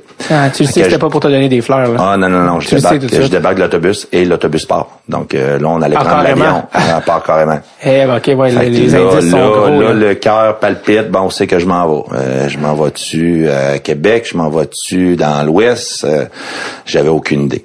Fait que euh, je rentre dans l'hôtel. Je m'en vais rencontrer euh, un directeur gérant pour Qui me était à faire l'époque? dire... euh, Qui était à l'époque le directeur euh, gérant? Russ Farwell. OK. Donc, euh, je le rencontre, là, il me dit, on vient de t'échanger à- au sénateur d'Ottawa. Fait que, un, j'étais content parce que je me rapprochais de Québec. Euh, pour vrai. mes parents, ça allait plus facile de venir voir les matchs euh, régulièrement. Donc, euh, euh, j'étais content. Euh, C'était un club en reconstruction. Euh, donc, j'étais content de me, de me retrouver avec euh, les sénateurs. Euh, le sentiment de se faire échanger, c'est tout, tout le temps euh, un peu spécial, j'imagine, de voir aussi contre qui t'as été échangé, tu sais, de faire, ok, c'est ça que je vaux, c'est ça que je vaux. Mm-hmm. Ouais. euh, toi, Il y a euh, toujours des comparaisons, c'est ouais, ça. c'est ça. Mais toi, tu as été repêché en première ronde, tu sais, un joueur qui, qui se fait repêcher en première ronde, c'est pas un, c'est pas un projet, c'est pas un, mais oui, ça, ça reste toujours un, les, projet à long terme? Oui, parce que c'est, c'est pas sûr de rien quand tu te fais repêcher, Non. mais quand tu te fais repêcher en première ronde par les Flyers, tu sais, je veux dire, visiblement, il y a des espoirs en toi. Pourquoi, euh, tu sais, tout d'un coup, après trois, quatre saisons, t'as même pas, je pense, fini ton premier contrat, il t'échange. Mm-hmm. Euh, est-ce que, est-ce que quand le, est-ce que tu lui demandes des explications? Est-ce qu'il te donne, est-ce que, ou ça se demande pas? Tu ou- demandes pas, tu demandes pas Non, c'est d'explication. ça. T'es échangé, t'es échangé. Moi, je, je le savais que c'était à cause de ma blessure. Parce que je me souviendrai toujours, là, si on revient en arrière par rapport à ma blessure, quand le, quand le docteur, euh, on a passé, on a passé le- la, la résonance magnétique et le docteur, je me souviendrai toujours, docteur Bartolozzi, quand je parlais au téléphone, me disait, euh, ça va être de revenir au jeu. Ça va être de revenir au jeu. C'est une grosse opération. C'est une reconstruction complète du genou. Euh, il laissait comme des sous-entendus que je serais pas capable de- de revenir au jeu. Puis moi, ça, je l'avais jamais pris. là. Donc, euh, euh, j'ai travaillé fort pour revenir au jeu, mais ça a été une grosse opération. Du fait probablement que là, à un moment donné, j'ai été changé. Quand tu revenais au jeu après l'opération, est-ce que c'était par- tu sentais-tu que tu étais un beat en arrière ou tu sentais que c'était pareil ou tu sais comment tu te sentais? Ben, ça? la poussée était pas la même. T'es toujours euh, un peu craintif par rapport à, à jouer, jouer avec une, une, une prothèse. Donc, c'était c'était- au niveau de la flexibilité, c'était pas la même affaire. Bon, tu vas dans le coin de la patinoire, tu fais ta mise en échec, tu y penses deux fois avant que ton cerveau euh, s'acclimate à la blessure pour te dire que là, je, je pense plus à ça. Ça a quand même pris un bout de temps. Donc, euh, est-ce que j'étais le même joueur en revenant de, de, de, de ma blessure? Je, je pense pas. Mhm. Est-ce que c'est ça qui a fait que j'ai été changé? Moi, je pense que oui. Euh, puis plus, quelques années après, j'ai été obligé d'arrêter parce que j'étais plus capable justement à cause du genou. Tu te ramasses à Ottawa, euh, là, une équipe euh, un petit peu, justement, tu dis, qui, vient de commencer. ouais. D'ailleurs, leur, euh, on en a parlé tantôt, mais le premier choix au total, un certain Alexandre Daigle, 93. Mm-hmm. Euh, Alexandre c'est quand même un peu le poster boy là, du, du first overall pick euh, qu'on se demande tout qu'est-ce qui est arrivé, puis euh, c'était pas un gars qui manquait de talent. Ça, c'est, c'est pas ça. Ça n'a jamais été ça le problème. Toi, tu l'as vu de proche, ou euh, en fait, tu étais dans la même chambre. Qu'est-ce que qu'est-ce qui s'est qu'est-ce qui s'est passé euh, pour avec Alexandre euh, selon toi? Ben, je pense qu'Alexandre, écoute, euh, Julien Major, c'est un, un, un excellent, excellent joueur de hockey. Euh, après ça, tu arrives dans la Ligue nationale directement, un gros contrat comme ça. Il y avait beaucoup euh, d'appréhension par rapport à, à qu'est-ce qui allait amener à- au sénateur d'Ottawa. Les attentes étaient immenses. Euh, moi, je pense qu'il était pas prêt à faire le saut directement. Au niveau patin, écoute, il- il- ça a toujours été sa force, là, son patin, euh, son accélération. euh, mais au niveau physique, euh, c'est sûr qu'il manquait probablement un peu de maturité physique. Ça a été dur. Euh, c'est pas évident non plus d'arriver dans la Ligue nationale, premier choix overall, gros contrat comme ça, commencer à performer. Les performances n'étaient pas là. Euh, comme je te dis, c'est beaucoup d'attentes. Donc, pour un jeune de cet âge-là, c'est pas évident de passer à travers tout ça.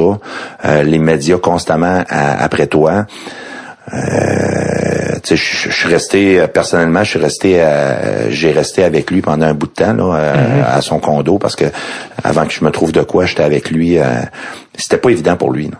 Euh, le pire, c'est que j'ai regardé récemment ses statistiques, puis sa première saison, à 18 ans, nationale, il a fait une cinquantaine de points. Dire, C'est quand même, c'est pas mauvais, là, quand même. C'est, très bon, mais il était constamment sur la patinoire. Donc, ça. un, moment donné, veut, veut pas une passe, un but, euh, power play, des avantages numériques. Euh, sa force, c'est ça, c'est ça, son accélération. Donc, tu bloques un shot, tu pars en échappée. Non. Euh, c'est sûr que plus tu es sur la glace, plus tu as de chances de, de- Ouais, de- de- d'avoir des points.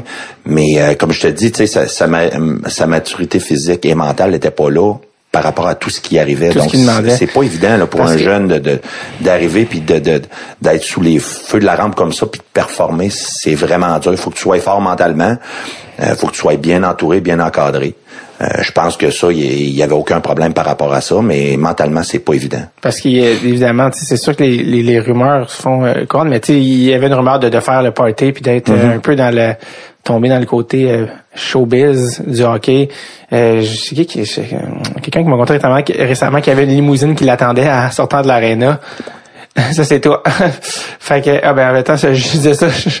c'était pas c'était pas c'était pas un Non, piège. C'était même pas un piège. Je me je me souvenais certainement pas c'était qui qui euh, qui, m'avait dit ça.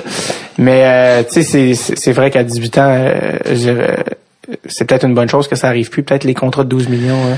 Ben, euh, effectivement, puis les gars sont mieux gérés maintenant, mieux préparés. Ouais. Euh, ce qui n'était pas le cas dans mon temps, puis probablement dans le cas euh, dans le temps euh, dans le cas de, de- d'Alexandre. Mais c'est sûr quand je me suis fait échanger, je partais de Boston, je suis arrivé à euh, c'était du Boston où euh, je m'en allais à, à New York, puis en arrivant à New York, là, je suis dans la chambre d'hôtel, mon roommate c'est lui. OK.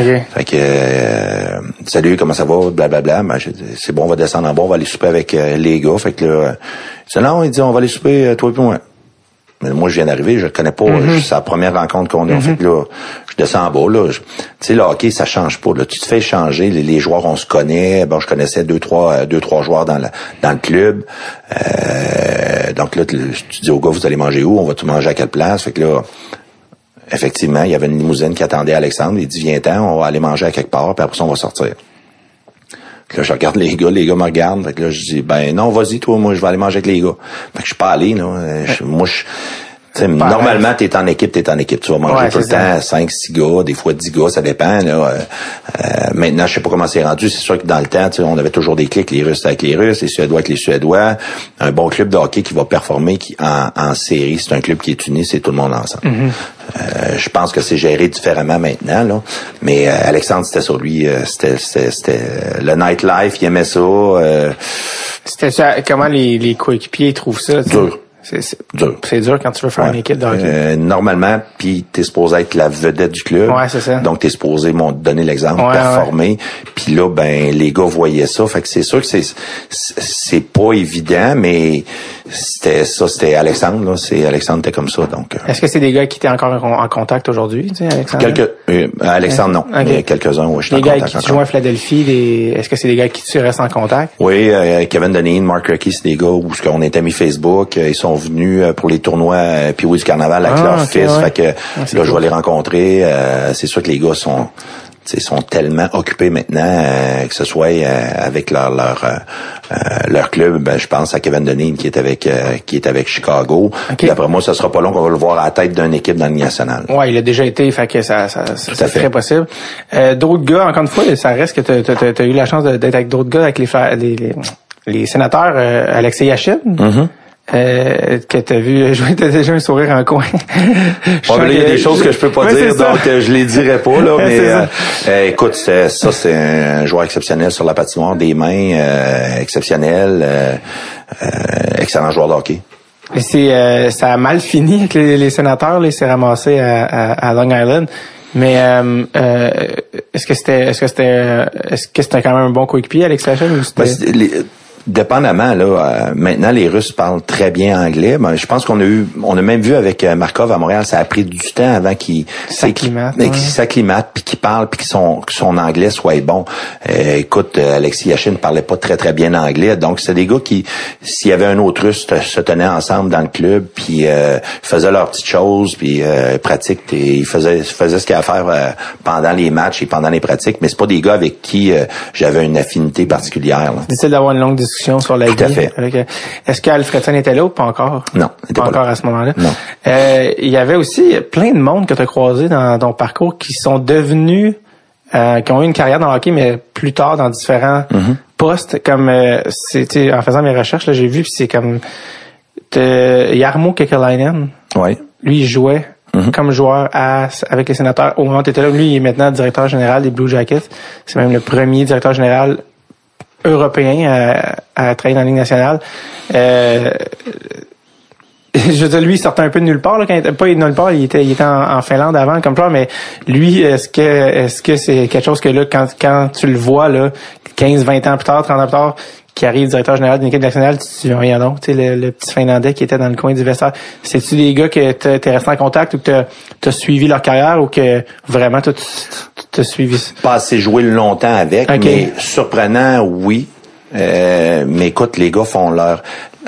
Je pense que quand tu continues dans le hockey, c'est parce qu'il faut que tu sois passionné. S'il est rendu là présentement, c'est sûr que c'est un gars qui adore euh, le hockey, c'est un passionné euh, qui veut redonner. Ce que, ce qu'un peu ce que je fais moi avec le collège de Lévis, c'est ça te prend des joueurs comme ça. Fait que est-ce surprenant? Pas vraiment. Pas vraiment.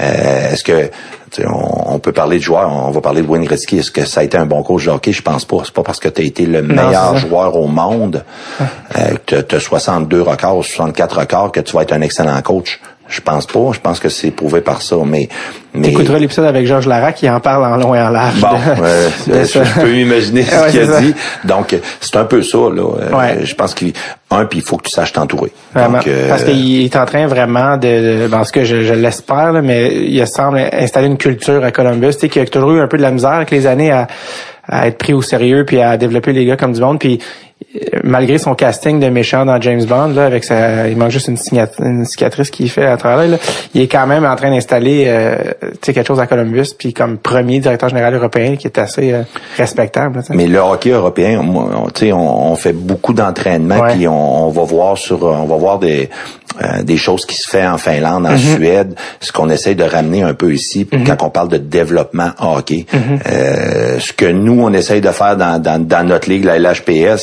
c'est justement ça, là, de faire du développement hockey. Parce qu'il y a des, certaines ligues qui se disent hockey de développement, c'est du hockey élite, mais qu'au niveau développement, c'est pas vraiment ça parce que tu peux pas jouer à deux trios puis à deux ou trois ou quatre défenseurs pendant un match ou pendant une saison entière. Tu parles de développement quand tu as quatre trios, faut que tu développes tes jeunes.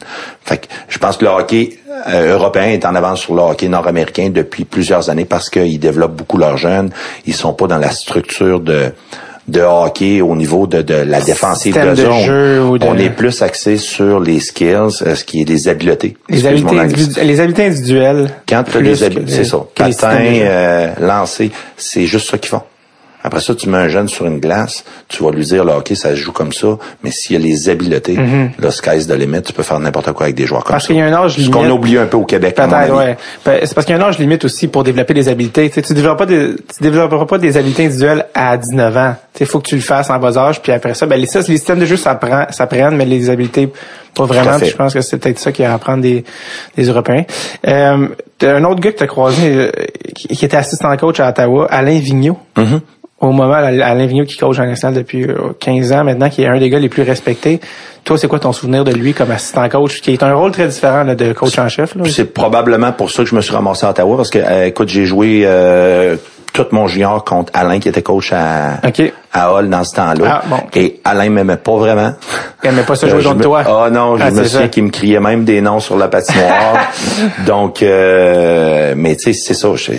Écoute, Brad Marchand à Montréal, voudrais-tu l'avoir à Montréal? Je pense que oui. N'importe quand. Fait que, tu sais, des joueurs comme ça, moi, c'est ce que j'amenais sur une glace. Fait que c'est sûr que t'es pas aimé des joueurs contre qui tu joues, mais à l'intérieur d'un club, tu veux des joueurs comme ça. Donc, euh, mais c'est probablement pour ça que je me suis ramassé avec okay. Ottawa. Écoute, Alain, c'est un excellent coach de hockey, euh, très dur, très direct.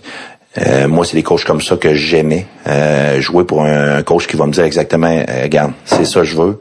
Mm-hmm. On s'en va là.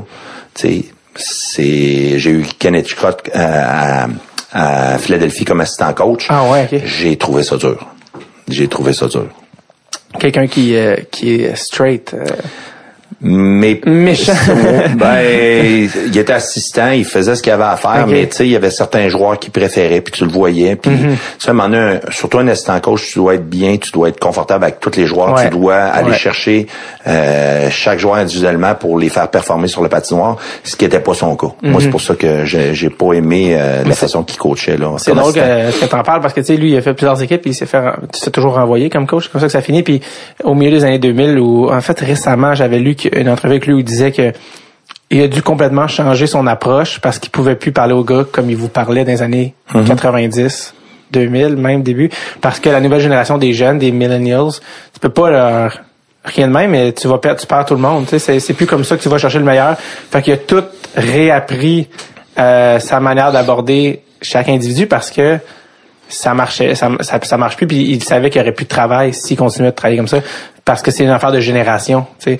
Donc euh, Il y, a, il y a encore quelques jeunes où on peut, parce que je le vis, je le vis au quotidien aussi avec nos jeunes. Il y a encore quelques jeunes où ce que tu peux vraiment être dur, euh, y aller d'une façon très directe, mais pour la plupart, il faut vraiment que ton approche ait changé. Puis je pense que c'est pour ça qu'il y a eu du succès, continue à avoir du Ah succès ouais. dans ses clubs, parce qu'il a changé son approche. Donc un, un bon coach de hockey encore là, c'est de savoir s'entourer, s'adapter, euh, d'aller chercher des bons assistants ouais, également. là. de 95 à 97, il y a un, un genre de page blanche dans ton historique de hockey parce que tu as pris deux, euh, je pense, deux années sabbatiques. Tout à fait. Qu'est-ce qui s'est passé à ce moment-là? plus capable, plus capable de, de, de jouer du tout, du tout. Euh, mal au genou, le genou enflait régulièrement. J'ai eu euh, des infiltrations qu'il a fallu que je, je subisse. Puis euh, c'est en 98, je suis revenu au jeu. J'ai eu une demande, donc euh, je suis revenu au jeu avec euh, les Rafales de Québec. Que- Qu'est-ce que qu'est-ce que t'as fait pendant deux ans? Ah ben je travaillais, j'avais euh, je travaillais euh, j'ai toujours fait même quand j'étais dans la nationale, je faisais du terrassement. OK. Euh, donc j'ai j'ai continué à faire du terrassement. Encore aujourd'hui, je fais encore du terrassement même avec euh, le le collège de Lévis, donc j'arrête le, on arrête au mois de mai le hockey, donc euh, je fais du terrassement encore aujourd'hui. Je me suis associé avec un, un jeune, puis euh, je fais trois quatre jours semaine. C'est ta compagnie ou c'est t'es Moi, employé? je suis associé avec avec deux jeunes qui étaient euh, qui faisaient du, du terrassement, fait que ça me tient en forme également, fait que Ça, c'était pas trop dur pour le, le corps? non, non, non, non. Ok. C'est, c'est, ben, c'est quand même dur, mais c'est, c'est, pas comme battre sur la glace. Non, non, non, c'est pas, c'est pas la même chose du tout. Fait après ça, t'es, t'es, joué un petit peu justement pour les Rafales de Québec, un Mm-hmm. petit peu dans quelques ligues euh, professionnelles euh, mineures. Puis ce qui m'intéresse, c'est qu'après, t'es allé jouer en Italie. Mm-hmm. Comment ça, ça s'est euh, passé? C'est-tu ton initiative? Euh, ben, mon ex-conjointe était italienne, Ok. donc euh, j'ai eu une, j'ai eu une chance de retourner jouer avec euh, Denis Chalifou qui avait été mon joueur de centre avec les Titans de Laval, qui est un excellent joueur de hockey, qui a pas, il a pas joué professionnel, Ok. mais euh, donc lui était en Italie. Puis euh, il manquait un allié gauche, puis euh, on s'était croisés, mais il dit ça t'intéresserait-tu de venir jouer en Italie? Fait que un plus un, ça fait deux. Euh, comme je viens de dire, mon ex-conjointe était italienne, donc euh, elle avait de la famille là-bas. Fait que j'étais allé jouer un an, euh, une belle expérience en Italie. C'est, c'était quoi une semaine typique quand tu joues en Italie? Parce qu'il n'y a pas euh, quatre matchs par semaine. là. Non, Il y en non. a un, je pense, par semaine. Un à deux matchs, dépendamment de la cédule. Écoute, on pratiquait à 6h30 le soir. Pendant la journée, euh, on allait dîner, on prenait du vin. Le soir, on pouvait aller à la pratique, il n'y avait pas de problème. Euh, euh, C'était du hockey euh, quand même assez intense parce qu'on jouait, euh, ça s'appelait l'Alpenliga dans Ouais. le temps. Donc, on jouait en Slovénie, en Autriche et en Italie. Tout en avion, ça? Non, non, Tout tout en en autobus. autobus. Ah, c'est ça. À travers des cols de montagne que, un moment donné, je me souviendrai toujours, j'allais j'allais être malade, puis il avait fallu que je dise au, euh, à mon coach, l'a dit au, au chauffeur d'autobus de ralentir. Un, j'avais peur de tomber dans le, des précipices, c'était, hallucinant, puis ils roulaient, les autres sont habitués, non? ils roulent en Mm. fou. Donc, euh, mais c'était, c'était, c'était, c'était impressionnant, mais le hockey était très, très bon également. là. Fait que ça permettait, toi, est-ce que tu savais dans le fond que c'était comme un peu une manière de faire finir ta carrière? Tout à fait. De manière un peu positive, là, sur Oui. une note plus agréable. Le niveau, de, le niveau de jeu était pas mauvais non plus. Non, c'est un, c'est un excellent niveau de jeu, euh, dépendamment des clubs où ce qu'on jouait là, mais Mhm. dans la région euh, proche de où ce que moi j'étais à Vipitaine, on avait Bolzano, Milan qui avait des excellents clubs euh, de hockey. Après ça, on allait jouer contre Vienne, euh, euh, Villac, euh, c'était des clubs autrichiens, c'était des, euh, des bons clubs de hockey. Là. Euh, dernier truc sur lequel je veux t'amener. Ben en fait, avant, avant, juste avant de rentrer dans le coaching, euh, on m'a on m'a dit qu'il fallait que je te demande pourquoi tu avais un doigt croche. Quelqu'un m'a dit il faut que tu demandes à Claude pourquoi il y a un doigt croche. Celui-là, tu veux dire? Si ouais, là, les gens voient pas, mais c'est assez impressionnant au niveau de l'angle. OK. euh, ben euh, quand j'ai arrêté ma carrière, on joue euh, du hockey, euh, du hockey pour le fun. Donc euh, probablement pe- pendant un match, j'ai reçu un coup de bâton sur le doigt, ça m'a fait mal, mais j'avais pas l'impression qu'il était cassé. Fait que Ouais, ouais. je- j'ai pas fait attention. Donc euh, il était cassé, il a repris croche. Fait que là, faudrait que je me le refasse euh, casser, ça me tente pas vraiment. Fait que je vais l'endurer comme ça. Ah, ok, je, pensais- que je pensais que je me demandais si c'était si tu fait mordre euh, par Bob Probert qui a, qui a gardé l'autre bout dans la bouche. Pas du tout. Euh, t'es maintenant coach à Québec, c'est ça? Oui. Mm-hmm. Tu fais le terrassement et le coaching. Et euh, comment en fait c'est ça là t'en es venu parce que le c'est pas tout le monde en fait c'est pas tout le monde c'est une minorité de gens qui ont été joueurs qui ou- qui vont vont pas nécessairement rester dans le domaine du hockey il y en a qui passent à autre chose puis c'est- bien correct comme ça toi tu as décidé de revenir au coaching récemment mais plus précisément le coaching du hockey scolaire Mm-hmm. qui est un je pense qui est un un dossier qui tient à cœur dans le fond dans le développement des jeunes puis dans l'optique de que dans la vie tout pas tout le monde va jouer dans la Ligue nationale de hockey Tout à fait. Euh, C'est ben, c'est ma sixième année au Collège de Lévis. exact Euh, encore là, il y a, il y a six ans, euh, euh, j'avais j'avais mon centre jardin parce qu'on parle de terrassement, donc euh, j'ai parti une business, j'avais un centre jardin et euh, à Saint-Nicolas sur la rive sud de Québec. Et François Groslot qui était à la tête du programme à ce moment-là au collège de Lévis. Moi, je tra- je, faisais juste du, euh, du terrassement puis j'avais ma business. Donc euh, François venait acheter ses fleurs chez nous, fait qu'on jasait souvent de hockey. Puis là. Une année, il arrive et dit euh, Ça t'intéresserait-tu de coacher? Tu sais, l'hiver, toi, tu fais rien. On fermait le centre jardin puis le terrassement l'hiver au Québec, on n'en fait pas. Donc, euh, ça t'intéresserait-tu de coacher? Ah, J'ai dit Ah ouais, j'ai dit Ah ben peut-être, oui, ça m'intéresse. Je coachais déjà mon, mon jeune qui était euh, au hockey mineur dans le civil euh, euh, l'hiver. Donc euh, je suis allé faire une rencontre avec François. Je suis allé un faire une visite du collège de Lévis, qui, qui, qui, est une institution qui, qui est ouverte depuis 164 ans maintenant. Donc c'est un, un, vieux collège, il y a beaucoup de d'histoire. fait que déjà là, ça, ça m'interpellait beaucoup. Après ça, après avoir discuté avec François par rapport à c'est quoi le hockey scolaire, on débutait le hockey scolaire. La LHPS commençait, là, je pense que c'était sa deuxième année. La Ligue était en... La Ligue était en, oui, en action depuis deux ans. Donc, euh, euh, ça m'a interpellé. Euh, il me parlait comment ça fonctionnait, que c'était un étude sport et non pas un sport étude. Donc, il m'expliquait c'était quoi les grosses différences par rapport. J'ai dit c'est quoi la différence entre un étude sport et un sport étude? Ben il dit, euh, il dit les gars sont en classe, puis à la période 2, par exemple, ils vont aller sur la patinoire. À la période 2, ils vont manquer du français. Donc, si la moyenne du groupe est, par exemple, 82, puis toi, tu as 76, ben pendant la période que tu dois aller sur la glace, étant donné que c'est du français, puis t'es pas à niveau parce que t'as pas la moyenne du groupe, tu restes en classe. Donc, ça force les jeunes à avoir des excellentes notes. Et ça fonctionne, je le vois. Mon jeune, et ça fait deux ans maintenant qu'il est au collège. Mm-hmm. Euh, j'y avais dit avant d'arriver, il va falloir que tu sois prêt si tu vas aller sur la glace à toutes les fois que tu as une période pour aller sur le patinoire, parce que si tes notes sont pas bonnes en français, en maths, en histoire, en anglais, euh, tu vas rester en classe pendant que tes chums vont aller sur la patinoire. Ça, c'était la grosse différence. Puis moi, j'adhérais à ça parce que quand j'étais jeune, avoir un programme comme ça, moi, j'étais pas un, j'étais pas un bon élève, malheureusement. Euh, je dérangeais, bon, manque de concentration un peu. Et puis, tu sais, je, passais, mais tu sais, j'étais tout le temps borderline. Et euh, le hockey scolaire, ça m'a interpellé par rapport à ça. Donc, euh, c'est ce qui m'a amené au collège de Lévis. ton gars joue au collège de Lévis. Mm-hmm. Euh, ton gars, euh, est-ce que est-ce que tu entrevois c'est quoi dans le fond que tu entrevois comme futur pour lui, une carrière là-dedans ou plutôt pour toi est-ce que tu aimerais qu'il y ait un scholarship ou comment comment tu vois ça? Ben toutes les avenues sont sont sont bonnes, ce qui est le fun du collège ou ce qui est le fun de la LHPS, je devrais dire plutôt, c'est que euh, toutes les portes sont ouvertes. Donc, un, j'exige pas, mon gars se doit d'avoir des excellentes notes mhm. et il se doit de performer sur la patinoire. Il faut qu'il s'entraîne. Donc, ça, c'est des choses qu'on parle au quotidien ensemble. Puis je me trouve privilégié de pouvoir être là. C'est pour moi qui c'est pour moi son coach cette année. Euh, je me, mais je me trouve privilégié qu'il soit là avec moi. Puis moi, je donne, quand il me pose des questions, j'y donne les réponses. Tu veux faire quoi? Tu veux-tu jouer au hockey? Tu veux-tu aller, euh, euh, tu veux-tu être ingénieur? Veux-tu, veux-tu, veux-tu travailler sa construction? Alors, lui, j'ai, toutes les portes sont ouvertes. Il va faire son choix. Il adore le hockey. Il adore le collège de Lévis. Euh, il y a certains points à travailler, on les travaille, on les travaille avec ses coachs, ce qu'on fait avec nos 100 jeunes au programme. Moi, j'ai des joueurs au quotidien qui viennent me voir pour poser des questions. Euh, Claude, ça serait quoi mon point faible? C'est quoi faut que je travaille? Ben, on a la possibilité de le faire au collège de Lévis. C'est ce qu'on fait avec nos jeunes. Puis je pense que c'est apprécié euh, des jeunes également. Est-ce que des fois, quand tu vois des faiblesses de ton fils, en tant que gars qui a joué la Ligue nationale, tu dis bon, là tu vas venir avec moi à patinoire, puis euh, que ce soit ton lancer, euh, t'as été mis en échec, ton revers, ton patin, je vais te donner des trucs en, une forme d'entraînement privé dans le fond avec ton gars de là, si tu veux améliorer ça, moi je vais te dire comment ça se passe, tu sais. Est-ce que des fois, parce que tu sais, je veux dire, c'est quand même un un luxe, c'est un jeune qui joue au hockey mhm. d'avoir un père qui a eu la chance de jouer dans la nationale. Ça veut dire qu'il connaît des choses que les autres pères savent pas. Est-ce que c'est quelque chose que ton fils, euh, tu fais profiter à ton gars? Ben, j'en fais profiter à mon gars comme j'en fais profiter avec tous les joueurs au collège de Lévis.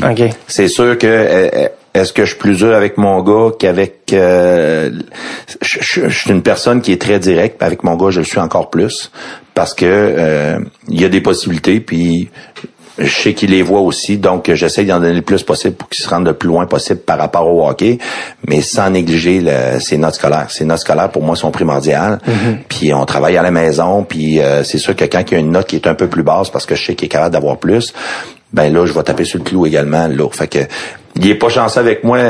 je tape sur le clou à l'école, puis je tape sur le clou euh, sur la patinoire, mais il comprend bien. Euh, puis je pense qu'il adhère à tout ça également. Là, donc, Parce que euh, c'est sûr que c'est pas pareil la relation avec un joueur quand c'est ton fils. Tu sais, on a tous joué dans des équipes de hockey dont les pères étaient, mm-hmm. dont les coachs étaient le père d'un joueur, joueur. Puis c'était très extrême, soit que le parent était complètement beaucoup trop euh, euh, rough avec son fils en particulier, mm-hmm. ou soit que son fils était automatiquement le capitaine, puis j'ai resté sa glace toute la game. Tu sais, un peu, un, peu les deux extrêmes. Euh, comment tu fais pour que quand la game est finie, que ça a bien, que ça a mal été, quand tu reviens à la maison, mais là, t'es plus le coach, là, là t'es père, là, tu sais, c'est- c'est- cette partie-là, faut qu'elle reste à là. Mais c'est pas de même ça marche, dans le sens que, tu Ben, ce que, j'aime de cette partie-là, c'est que je lui demande tout le temps son analyse de son match. Ok. Fait que je vais lui poser des questions. Je vais dire, puis comment t'as trouvé ton match? Comment Mhm. t'as trouvé ta défensive de zone? Comment tu t'es trouvé euh, dans certaines situations? Puis là, je- par rapport à ce qu'il va me répondre, ben je vois s'il est capable de bien s'analyser parce que euh, un, un point qui est assez dur chez les jeunes aujourd'hui, c'est de savoir s'analyser.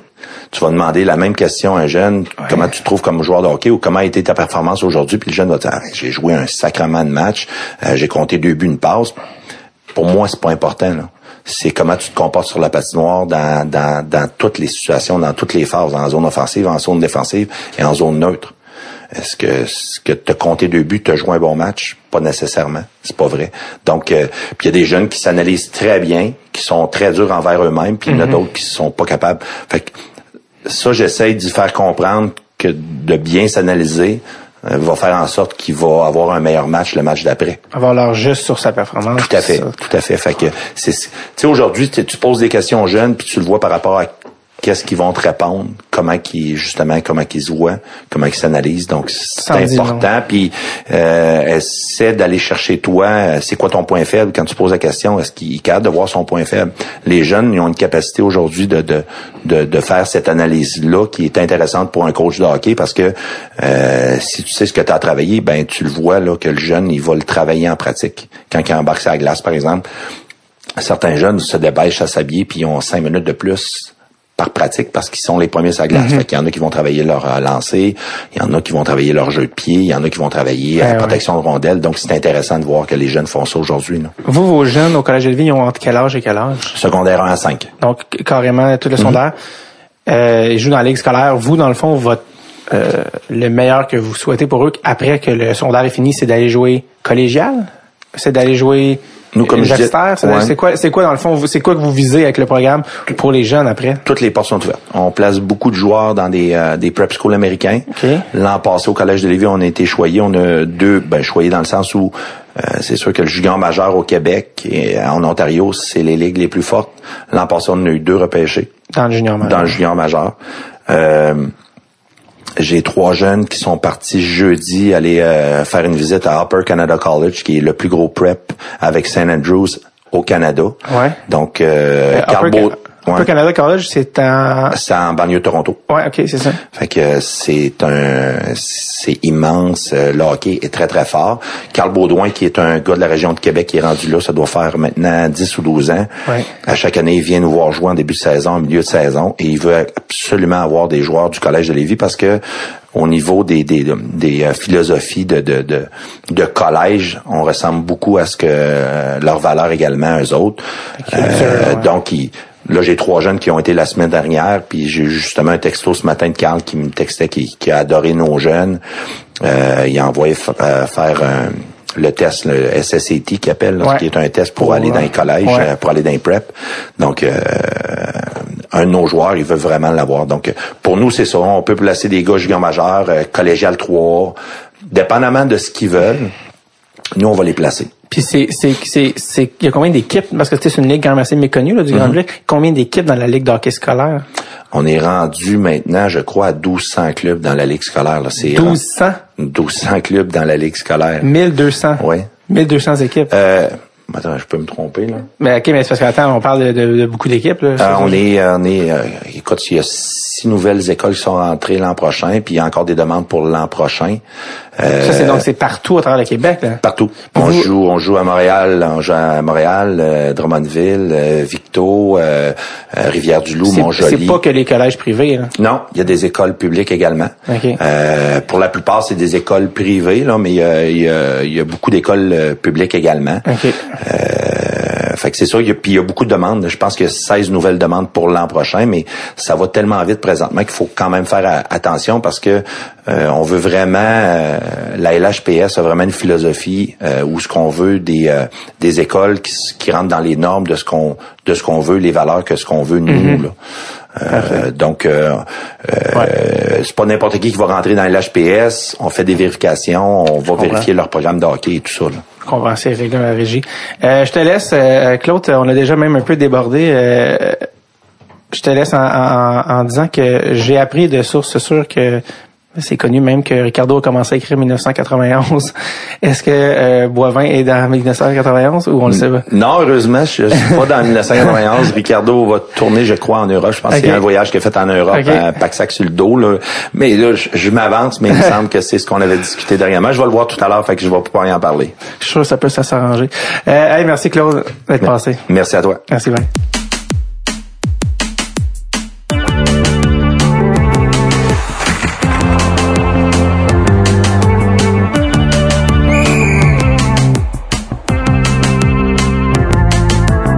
Merci encore à Claude Boivin d'être passé au podcast. On se dit à lundi prochain pour un nouvel épisode de Dratul Tape. Au revoir, les copinots!